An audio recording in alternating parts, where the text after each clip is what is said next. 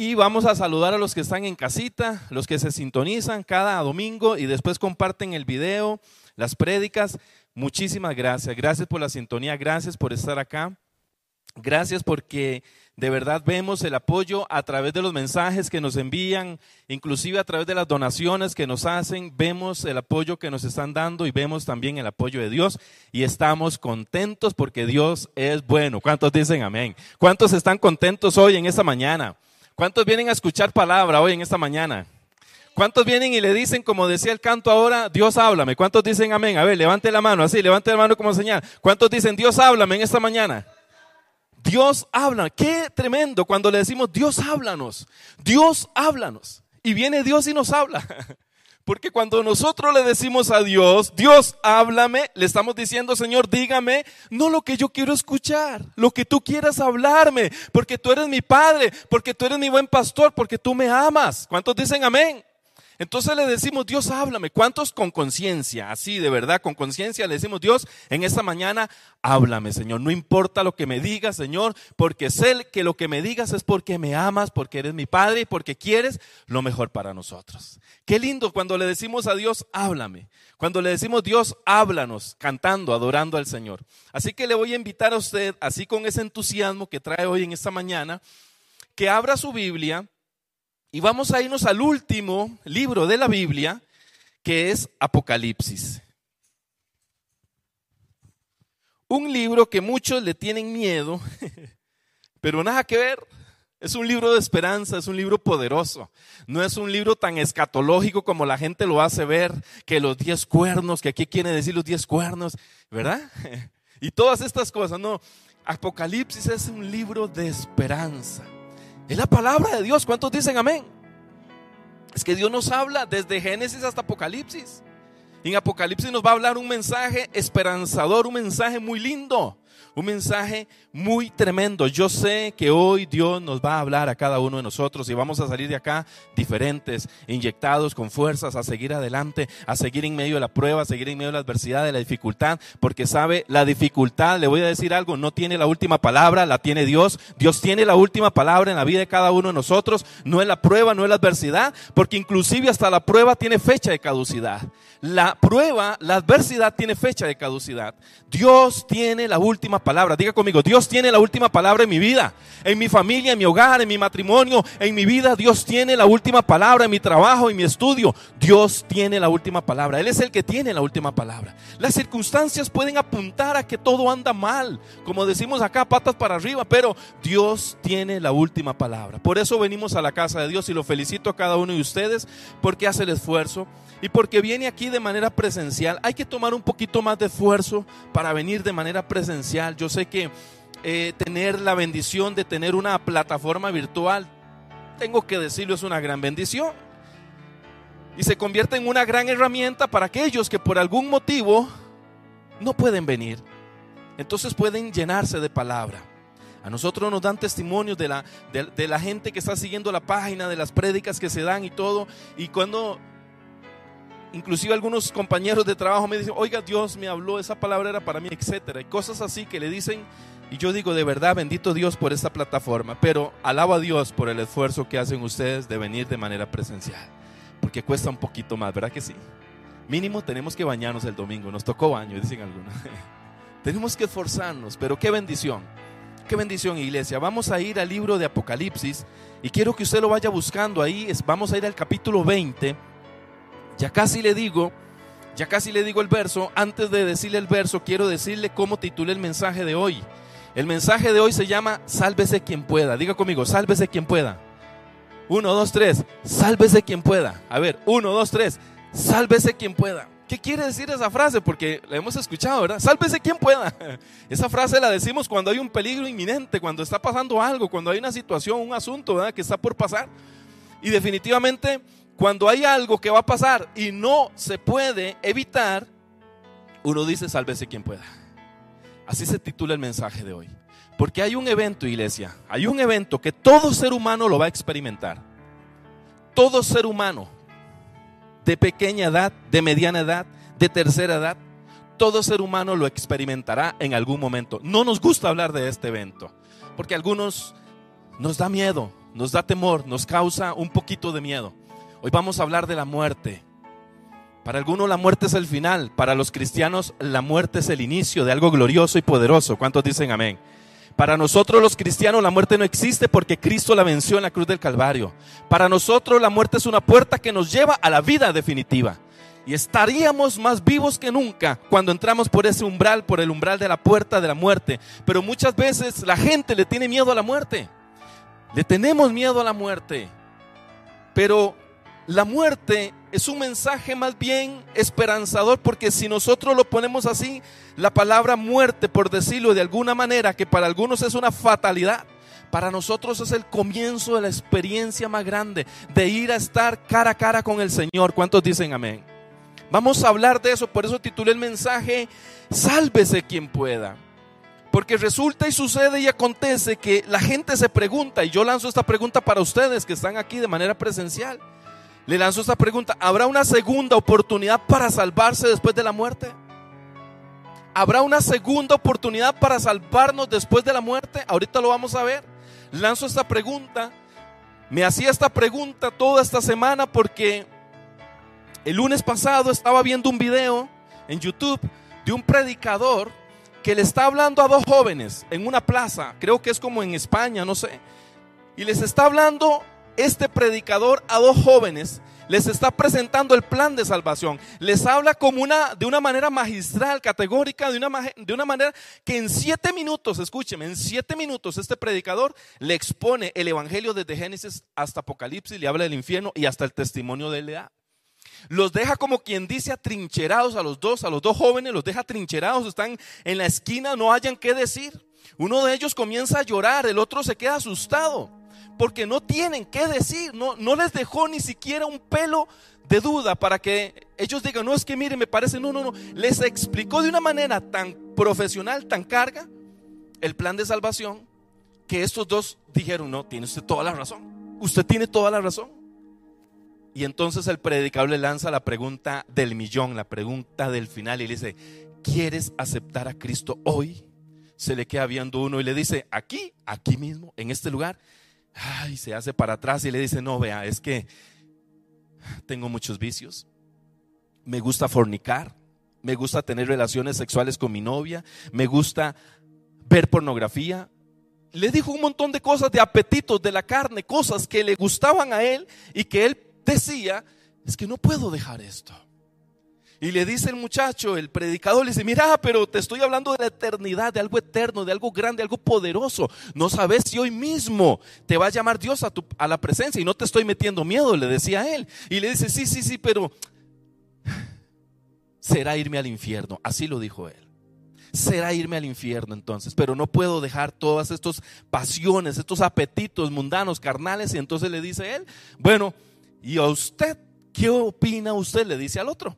Y el otro está pero en un puro chorro de lágrimas le dice, no, yo quiero aceptar a Cristo hoy, aquí, en el mismo lugar, aquí, ya, ya, ya. Quiero que haga la oración por mí.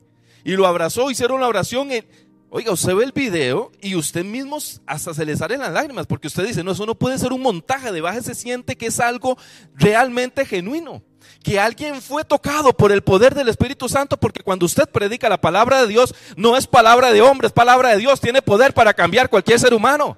Por eso cuando predicamos la palabra de Dios, esa palabra va con poder. No es una palabra de un ser humano. Si yo me vengo aquí a contar las historias de la tía Panchita o las historias de Paco y Lola o no sé, ¿verdad? No va a tener ningún poder.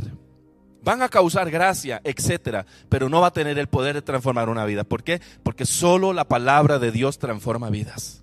Y cuando Él está hablando palabra viva, este joven se arrepiente de sus pecados y acepta a Cristo. Y me queda a mí una incógnita, me queda a mí un pensamiento. Yo dije, Dios, qué tremendo. Dos personas, la misma hora, el mismo tiempo, el mismo predicador, el mismo mensaje. ¿Qué es lo que pasa? Que uno lo recibe y el otro no. Y me dice el Espíritu Santo, dureza de corazón dureza de corazón. Y yo, dureza de corazón. Entonces empiezo a investigar, dureza de corazón, pero son un toque, son un toque. La dureza del corazón es aquí en la tierra. O esa dureza pasará a la eternidad. De eso vamos a hablar. De eso vamos a hablar precisamente. Porque me llamaba la atención que mucha gente dice, no, no, no, yo cuando me vaya a morir me arrepiento. Yo cuando esté listo ya para entregar mi alma al Creador, me arrepiento, le pido perdón a Dios y paso derechito al reino de los cielos. ¿Y cómo sabe usted que le va a dar tiempo para arrepentirse? ¿Y cómo sabe usted que el corazón no le va a, no le va a traicionar porque hay dureza en el corazón? Entonces me llamaba la atención no la actitud del, del otro, el que acepta a Cristo, sino la actitud del que no acepta a Cristo. Y me recordé aquel pasaje donde está Jesús y dos criminales están al lado de él en la cruz. Y los dos, a la misma hora, por el mismo canal, el mismo predicador, el mismo mensaje, uno acepta a Jesús y el otro lo rechaza. Wow, y me llamó poderosamente la atención. Y qué cuidado, iglesia, hay que tener con el corazón. Por eso la Biblia dice que del mana la vida. Porque si un corazón se endurece, ahorita lo vamos a ver. Por eso póngale atención cuando ya usted no quiera orar, cuando le dé igual pecar, cuando le dé igual. Porque le voy a decir algo, todos somos pecadores. Yo levanto aquí la mano, todos somos pecadores. La diferencia está en el arrepentimiento. En cuando usted todavía siente dolor por ese pecado y arrepentimiento. El problema es cuando ya no lo siente. Ahí sí hay un gran problema. Cuando ya usted hace lo que hace, pero ya no siente arrepentirse, ahí usted está en un gran problema. Porque si no hay arrepentimiento no hay perdón. La única condición que dejó Jesús para el perdón de los pecados es arrepentimiento. Y el arrepentimiento lo tenemos que usar todos los días. Y cuando ya eso no está en nuestro corazón, hay un gran problema. Ahí hay que cuidarse. Cuando me da igual orar o no orar, leer la Biblia o no leer, congregarme o no congregarme, cuando me da igual las cosas de Dios, hay que tenerle atención, porque hay algo de lo que vamos a compartir. Entonces, iglesia, Vamos a irnos de una sola vez porque la pregunta que les hacía es, ¿será que la gente piensa que habrá oportunidades después de la muerte? Hebreos 9:27 dice que está establecido que el hombre, el ser humano, muera una vez y luego viene el juicio. Entonces, ese tema o esa filosofía de la reencarnación, respeto a los que creen en eso, pero no existe según la Biblia. Hay por ahí me encontré una información que dicen que este Buda para llegar a ser Buda reencarnó 647 veces. Y wow, digo yo. ¿Y quién registró? ¿Cómo sabe? Si no hay una prueba científica, digamos, que pueda decir eso. O sea, la palabra de Dios dice, está establecido que el hombre, que el ser humano muera una vez y luego viene el juicio. Aquí vamos hoy a cortar, a, bloquear, a, a romper paradigmas, a romper mitos. ¿Sabe por qué? Porque tenemos que estar claros, iglesia, que mientras usted esté aquí en la tierra, escúcheme esto, y esto es una buena noticia, hay no solo una oportunidad, hay una, dos, tres, cuatro, cinco, seis, siete, ocho, muchas oportunidades. De hecho, hoy tienes una gran oportunidad. ¿Cuántos dicen amén? Hoy es el día de salvación. Hoy es el día de oportunidad. Si hoy usted me está escuchando, si hoy usted que vino aquí a la iglesia, a la casa de Dios, hoy es día de arrepentimiento, de perdón, de misericordia de Dios. Vea qué lindo, vea el regalo que tenemos, iglesia. El regalo que tenemos es que si usted está vivo, si usted está viva, toque el que está a su lado, a ver, para ver si está vivo, hágale así, a ver si está aquí, está vivo. Entonces, si usted está vivo, dígale así, usted tiene oportunidad. Gloria a Dios por eso. Si usted está escuchando este mensaje, usted tiene oportunidad. Pero después de la muerte, mi hermano, se acabó. Ahí es el final. No hay oportunidades después de la muerte. No hay segundas oportunidades después de la muerte. Lo vamos a ver con la palabra. Ahora sí, vamos al capítulo 20, Apocalipsis. Y vamos a ir al verso 11 en adelante. De ahí vamos a comenzar a leer. En algunas Biblias aparece como título, no sé si en la suya lo aparece, dice el juicio ante el gran trono blanco. ¿Cuántos habían escuchado esa palabra? El juicio ante el gran trono blanco. Levante la mano como señal para ver aquí quiénes lo habían escuchado. Y los que no, y allá en casa vi que algunos levantaron la mano, los que no, vamos a ponerle atención. La pregunta que les dirijo hoy en esta mañana es, el juicio ante el gran trono blanco, ¿quiénes van a estar ahí? ¿Los cristianos o los no cristianos? ¿Qué opina usted? Vamos a verlo con la Biblia. ¿Quiénes estarán delante del trono, del gran trono blanco? ¿Los que no creen en Dios? ¿Los que creen en Dios? Ahorita respondemos. Versículo 11. Vea qué interesante esto. Esto está, pero vea, de verdad, vamos a leerlo despacio, saquémosle el jugo, apreciemos la palabra de Dios. La palabra de Dios son perlas, son perlas escondidas, son preciosas. Mire, usted empieza a leer la Biblia, usted le saca tantas cosas tan especiales. Verso 11. Pablo, eh, el apóstol Juan, está teniendo una visión. Está teniendo una visión en la isla de Patmos. Cuando está preso precisamente por predicar el Evangelio, está preso y tiene una visión. Y es tan importante esta visión que habla del fin de la humanidad, de todos nosotros. Habla del fin de cada ser humano, crea o no crea, creyente o no creyente. Y dice así, 11, y vi un gran trono blanco y al que estaba sentado en él, delante del cual huyeron la tierra y el cielo. Imagínense qué poder. Y ningún lugar se encontró para ellos. Verso 12. Y vi a los muertos. ¿A quiénes? Dice el apóstol. ¿A quiénes vio? A los muertos. A todos los muertos. A los que se han muerto y a los que se morirán. Y a todos, dice, vi a los muertos, grandes y pequeños, de pie ante Dios. Y los libros fueron abiertos. Y otro libro fue abierto, el cual es el libro de la vida. Y fueron juzgados los muertos. Diga conmigo, fueron juzgados los muertos por las cosas que estaban escritas en los libros. Diga conmigo, según sus obras. Otra vez, según sus obras. Una vez más, según sus obras. Por aquello que alguien crea que cuando alguien muere desaparece en el cosmos y no va a dar cuentas a Dios. Por algo, por aquello que alguien crea que va a ir reencarnando, reencarnando, reencarnando y nunca le va a dar cuentas a Dios. Mentira del diablo porque le daremos cuentas a Dios hasta de las palabras ociosas, dice la palabra de Dios, hasta de las palabras ocultas, escondidas. Por eso es que este mensaje usted tiene que atesorarlo. Porque sabe, ahora decíamos, Dios háblame, Dios nos habla porque nos ama, porque Dios quiere lo mejor para nosotros, porque Dios no quiere la muerte del pecador, quiere el arrepentimiento y la salvación de todo ser humano. No es la voluntad de Dios que un hombre o una mujer vaya al infierno, jamás. Dios nos ama. Dios es un Padre de amor. Dios es un Padre de amor. Dios no quiere que el ser humano vaya al infierno. El infierno fue hecho para Satanás y los demonios, pero nunca para un alma. Pero Satanás en su soberbia, en su desobediencia, quiere llevarse al ser humano. Por eso ha metido tanto engaño. Por eso Dios está levantando predicadores que hablen del mensaje de salvación. Porque a veces estamos muy escondidos, estamos muy conformes, mucho confort en la vida y no hacemos catarsis, reflexionamos de la muerte. Porque inclusive hasta nos da miedo estos temas. Dice el verso 13, y el mar entregó los muertos que habían en él. Y la muerte y el Hades entregaron los muertos que habían en ellos y fueron juzgados. Cada uno según sus obras. Diga conmigo, cada uno según sus obras. Uno, dos, tres, cada uno según sus obras. Acuérdese de esta palabra, porque esto es, aquí hay una perla escondida, según sus obras. versículo 14. Y la muerte y el Hades fueron lanzados al lago de fuego. Esta es la segunda muerte. Verso 15. Y el que no se halló inscrito en el libro de la vida fue lanzado al lago de fuego. Y ahí termina el versículo. Entonces, téngalo ahí, téngalo ahí, por favor, téngalo ahí, porque vamos a seguir leyendo algo me ponía a pensar, si es tan importante la salvación, ¿cuántas veces Dios habla de salvación desde el Antiguo Testamento y desde el Nuevo Testamento? Escúcheme esto, porque hoy, hoy usted se va a llevar una palabra, ahorita lo vamos a ver, espérese, porque me voy a Daniel, ahorita lo vamos a ver, y me llama la atención que viene Daniel y dice exactamente, casi parecido lo que dijo o lo que Dios le reveló a Juan. ¿Cómo se llama la obra? que Dios desde, lo vamos a ver, vamos a ir de una vez, vamos a ir de una vez, porque yo me ponía a pensar, tan importante es este tema que Dios no lo deja pasar. Le da una visión al apóstol Juan y le dice, tome, predique esto a las iglesias.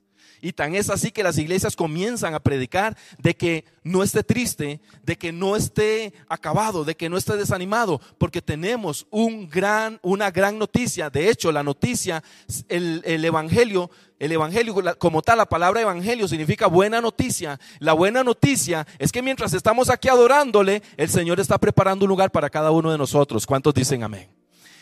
La buena noticia es que usted no va a morir. La buena noticia es que usted va a tener una transición y usted va a estar en la casa del Padre. Ahora cantábamos, en tu mesa me hiciste sentar, en la casa y para siempre. Eso es lo que dice el Salmo 23, porque Dios quiere que estemos en su mesa para siempre. Y un día estaremos todos reunidos allá en el reino de los cielos. Por eso la gran noticia, yo le voy a decir algo, si usted está pasando por un problema, yo sé que a veces el problema es aquejoso, es, es, es duro, es difícil, pero le voy a decir algo, usted tiene una gran bendición y es que si Dios te llama hoy o Cristo viene, vas a estar en el reino de los cielos. ¿Cuántos dicen amén? Entonces, hermano, no hay nada en esta tierra que pueda comprar el reino de los cielos. Ni cinco carros, ni cuatro maestrías, nada comprará el reino de los cielos. Por eso ve al que está solo, diga, eres dichoso, eres dichosa, eres millonario, eres millonaria. Tienes algo que ninguna persona puede adquirir si no acepta a Cristo en su corazón. Y usted lo tiene. Entonces, la noticia excelente, hermano, es para que usted vea que aquí acabará pero seguiremos de fiesta con el Señor. Por eso es una buena noticia. Yo no sé si eso usted no lo llena de motivación para seguir adelante en medio de la prueba, en medio de la lucha, de saber que Dios está contigo, que tiene algo para ti, que tiene algo para cada uno de nosotros, que Dios tiene una morada eterna para nosotros. Entonces, vea, vamos a ir rápido porque tengo varias citas bíblicas. Quiero que vaya a Daniel, rápido a Daniel, váyase al Antiguo Testamento, Daniel y vamos a ir al capítulo 7 de Daniel y vamos a ver en el verso 9 y 10. Y aquí es donde cuando yo estoy leyendo este pasaje, yo, wow, qué tremenda la palabra de Dios. Como dos eh, hombres de distintas épocas, ok, lo vamos a leer. Verso 9, dice así, capítulo 7, verso 9. Estuve mirando hasta que fueron puestos tronos. Escuche lo que dice Daniel. Y se sentó un anciano de días cuyo vestido era blanco como la nieve, y el pelo de su cabeza como la lana limpia. Su trono llama de fuego, y las ruedas del mismo fuego ardiente. Verso 10. Y un río de fuego procedía y salía delante de él. Millares de millares le servían, y millones de millones asistían delante de él. El juez se sentó y los libros fueron abiertos. Qué tremendo, hermano. Cuando yo leo eso hasta que me dan escalofríos, ¿sabe por qué? Digo yo, qué tremenda la palabra de Dios, qué poderosa la palabra de Dios. Apocalipsis fue escrito en el año 64, el año 90 después de Cristo. Escuche esto. Apocalipsis es escrito en la isla de Palmos, como le decía, por el apóstol Juan en el año 90 aproximadamente después de Cristo. Pero Daniel escribe esto en el año 300 antes de Cristo. Hay una diferencia de 400 años. ¿Cómo es posible de distintas épocas, de distintas etnias, de distintas profesiones y que los dos puedan coincidir en algo tan trascendental como es la vida eterna? ¿Sabe por qué? Porque la palabra de Dios no es, no es escrita por hombres, sino por el Espíritu de Dios. Porque es el Espíritu de Dios el que le ha inspirado al ser humano, a hombres escogidos, santos que Dios escogió, para que escribieran las buenas noticias. Por eso yo quiero decirle, mire, no hay tiempo para perder el tiempo. No hay tiempo para estar aquí perdiendo el tiempo. Necesitamos nosotros estar atentos porque lo que tenemos, hermanos, es grande. Y vea qué poderoso es esto, porque la Biblia dice que los libros se abrieron y fueron juzgados. Hay gente que no cree en Dios y yo respeto al que no cree en Dios, ni quiero obligar ni intimidar a nadie para que crea en Dios. Yo vivo mi fe, vivo mi camino de fe, pero sí le digo al que me está escuchando y al que me está viendo, hay personas que no creen en Dios y se llevarán una gran sorpresa porque creen que porque no crean, entonces no van a ser juzgados. Como yo no creo en Dios, Dios no me juzgará. Mentira del diablo. Todos lo vimos en la Biblia. ¿Cuántos lo leyeron ahí? Todos los muertos estaban delante de Dios. Daniel dice, millones de millones delante del juez y abrió los libros para juzgar a cada uno de nosotros. La ventaja que tenemos los hijos de Dios, le voy a decir algo, es que cuando usted vaya al juicio, usted va a llevar un abogado defensor, se llama Jesús. ¿Cuántos dicen amén? Y usted va a llevar un testigo, se llama el Espíritu Santo. Porque el Espíritu Santo es el que da testimonio de nosotros, de la vida de nosotros. Por eso un cristiano no puede ser de doble cara, de doble discurso. Un cristiano no puede ser de doble discurso. Aquí en la iglesia soy una cosa y en la casa otra cosa. Aquí amén, aleluya y afuera pura bulla. No puedo hacer eso. Porque un cristiano tiene a alguien que le está dando testimonio y es el Espíritu Santo. Cuando venga el acusador, el diablo, y a decirle, Gretel, Gretel era esto, una pecadora, esto, esto y esto y esto. En el juicio que vamos a estar todos.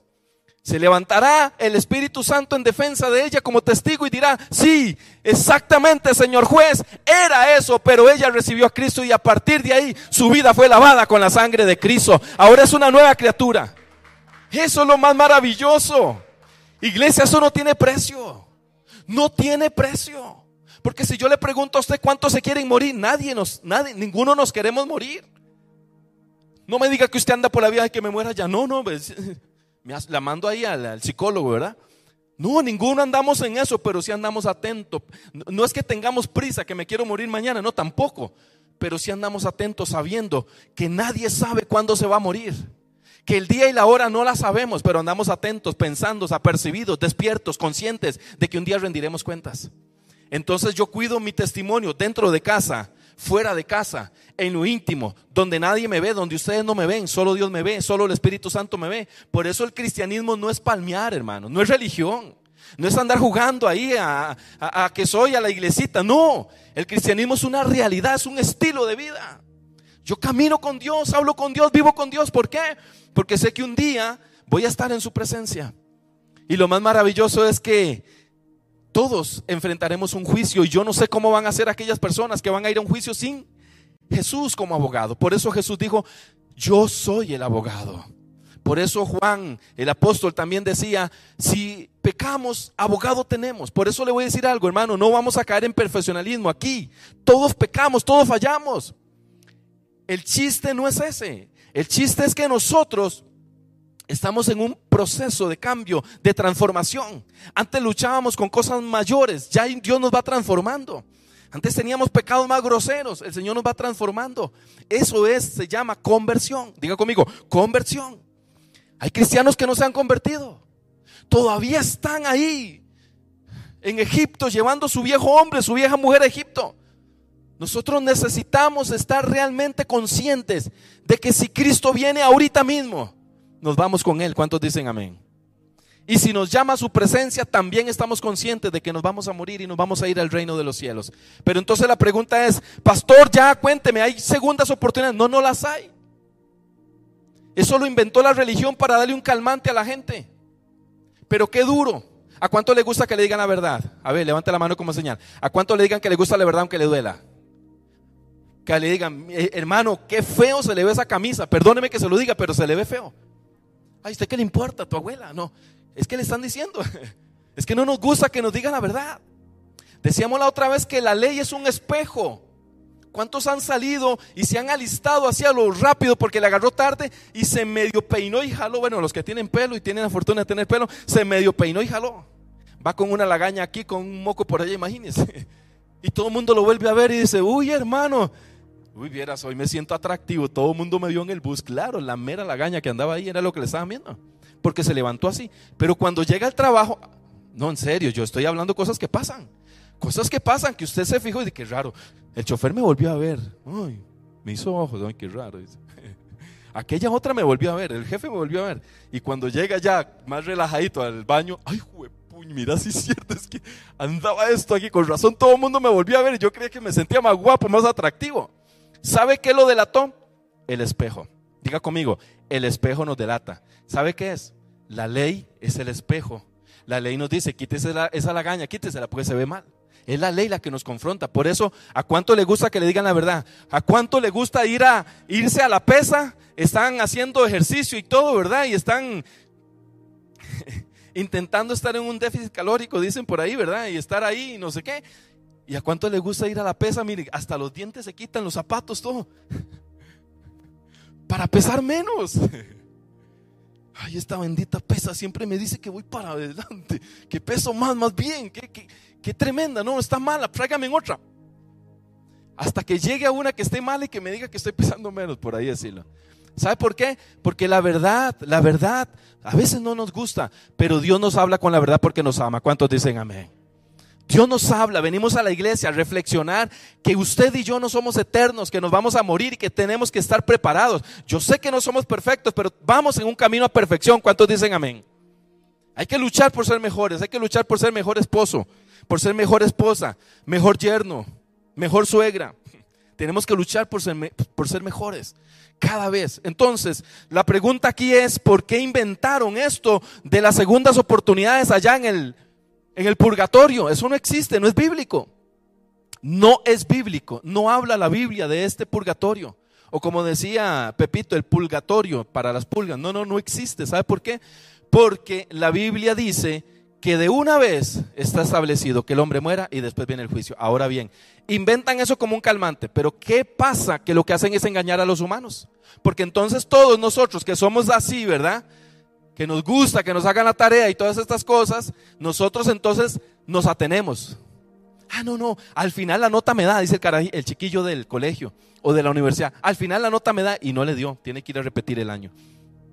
Somos así. Inventaron el purgatorio, entonces ya todo el mundo se va a penalitos. Ay, yo me quedo para los penales. Porque hay segundas oportunidades. No, no, no, no, no. Mientras estés vivo, la Biblia dice, tendrás oportunidad. Romanos 10. Romanos 10. No lo, no lo vamos a buscar, nada más lo punto como referencia para que usted lo anote, porque los veo anotando.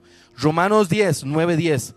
Dice que el que confiesa, que el que confiesa con su boca y cree en su corazón que es salvo, es salvo. ¿Cuántos dicen amén? Que el que confiese con su boca y cree en su corazón que Jesús es el Señor, será salvo. Hechos 16, 31 le dijo, ¿qué tenemos que hacer? Y, le dijo Pablo al, al portero, le dijo, cree en Jesús y serán salvos tú y toda tu casa. ¿Cuántos dicen amén?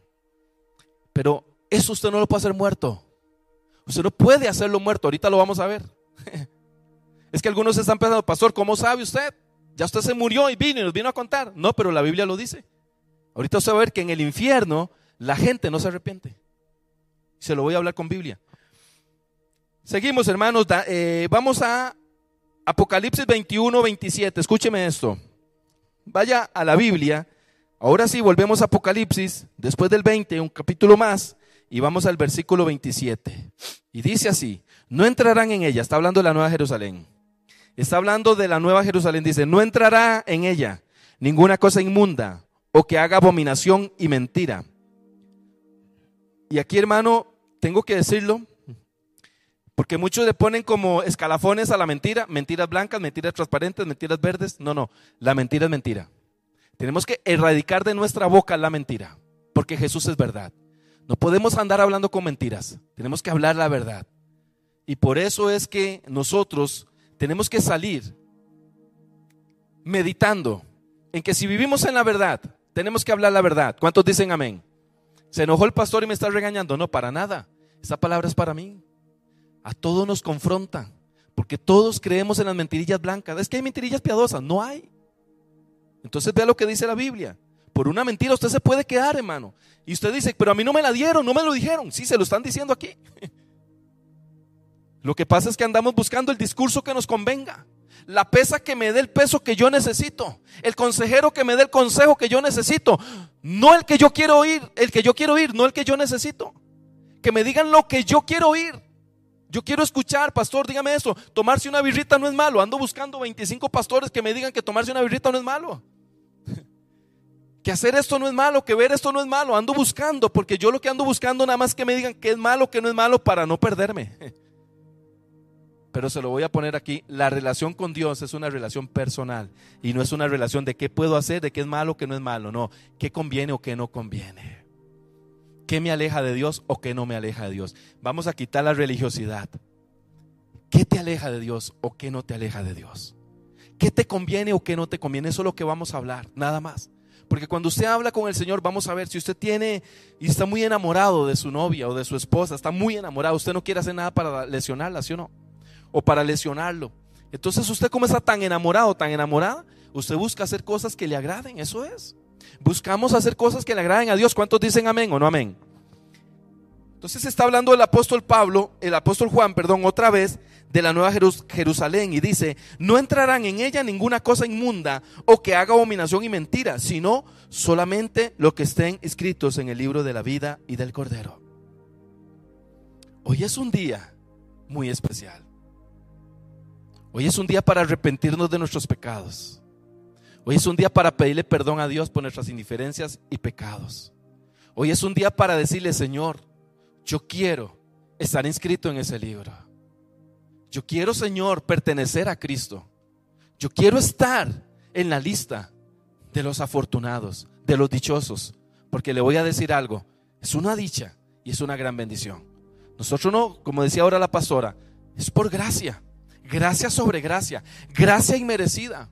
Pero esa gracia hay que aprovecharla. Esa gracia está a punto de vencerse. Le voy a decir por qué. Porque cuando Cristo venga o lo llame a usted a su presencia, se acabó el tiempo.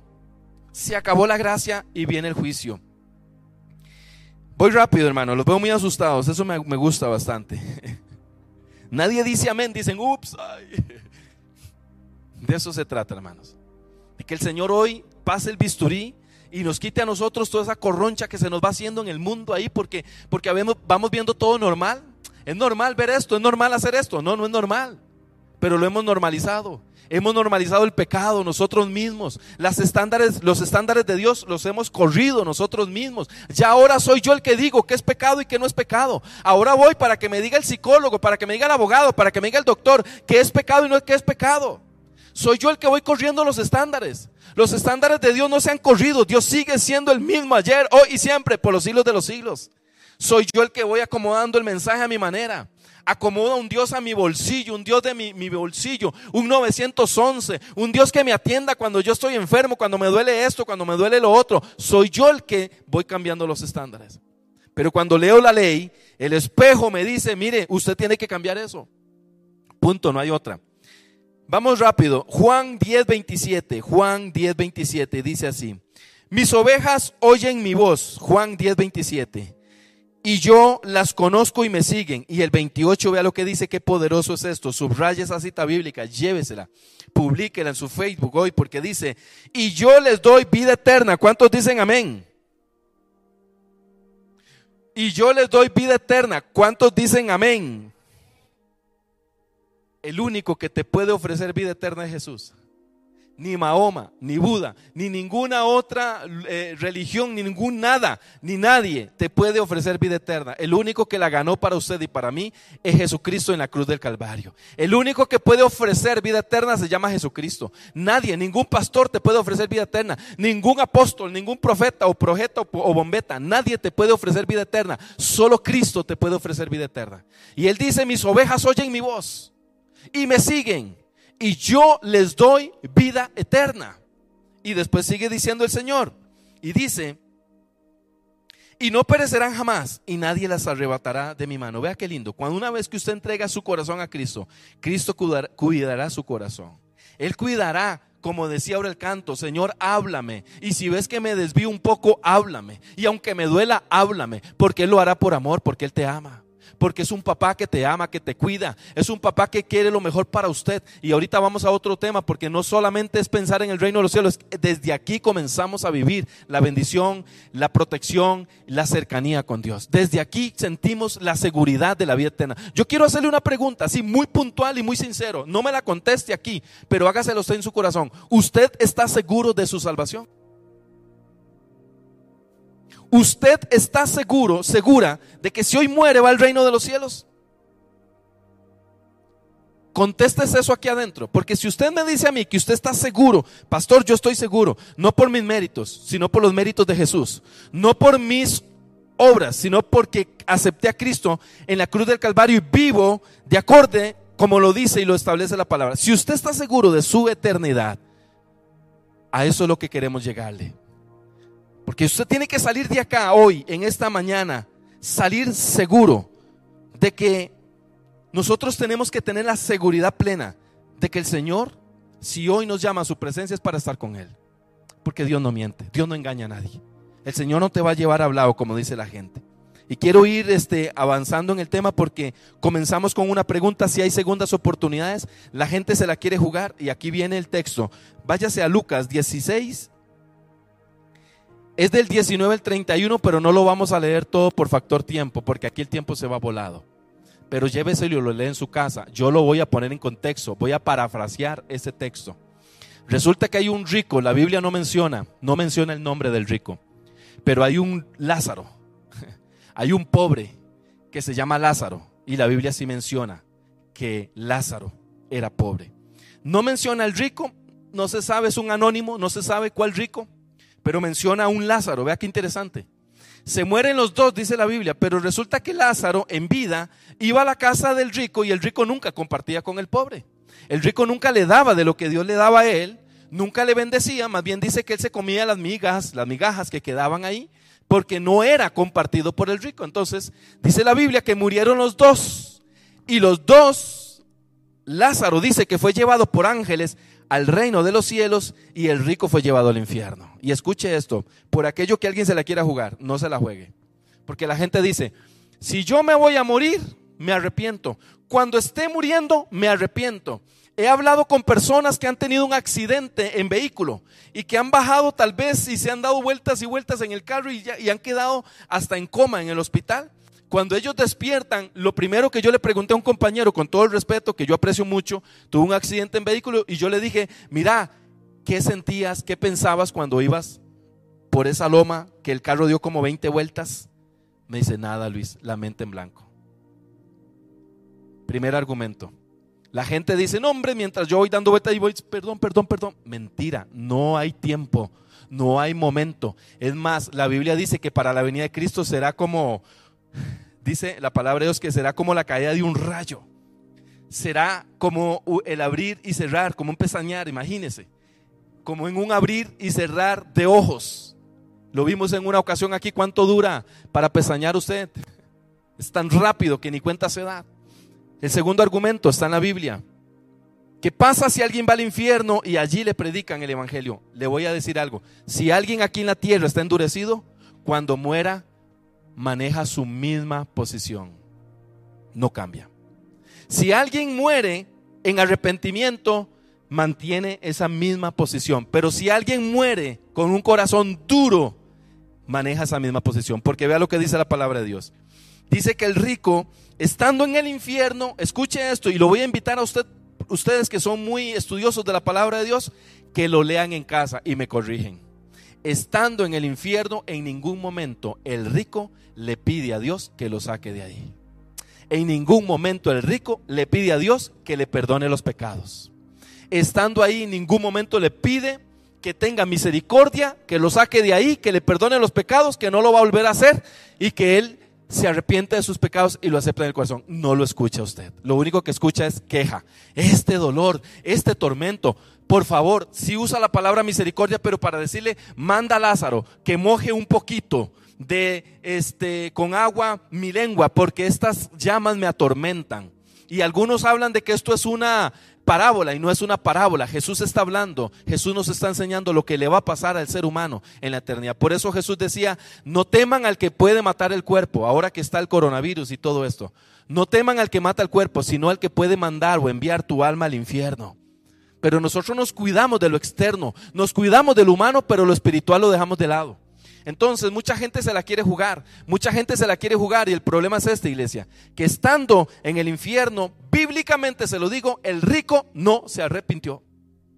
Pidió agua, pidió que fuera enviado Lázaro a predicarle a otros. Y pidió y le dijo, hoy, si un muerto resucita, le van a creer. Y le dijo, el padre Abraham, que figura a Dios, que simboliza a Dios, le dijo, ahí tienen a Moisés y a los profetas. Si no le creyeron a Moisés y a los profetas,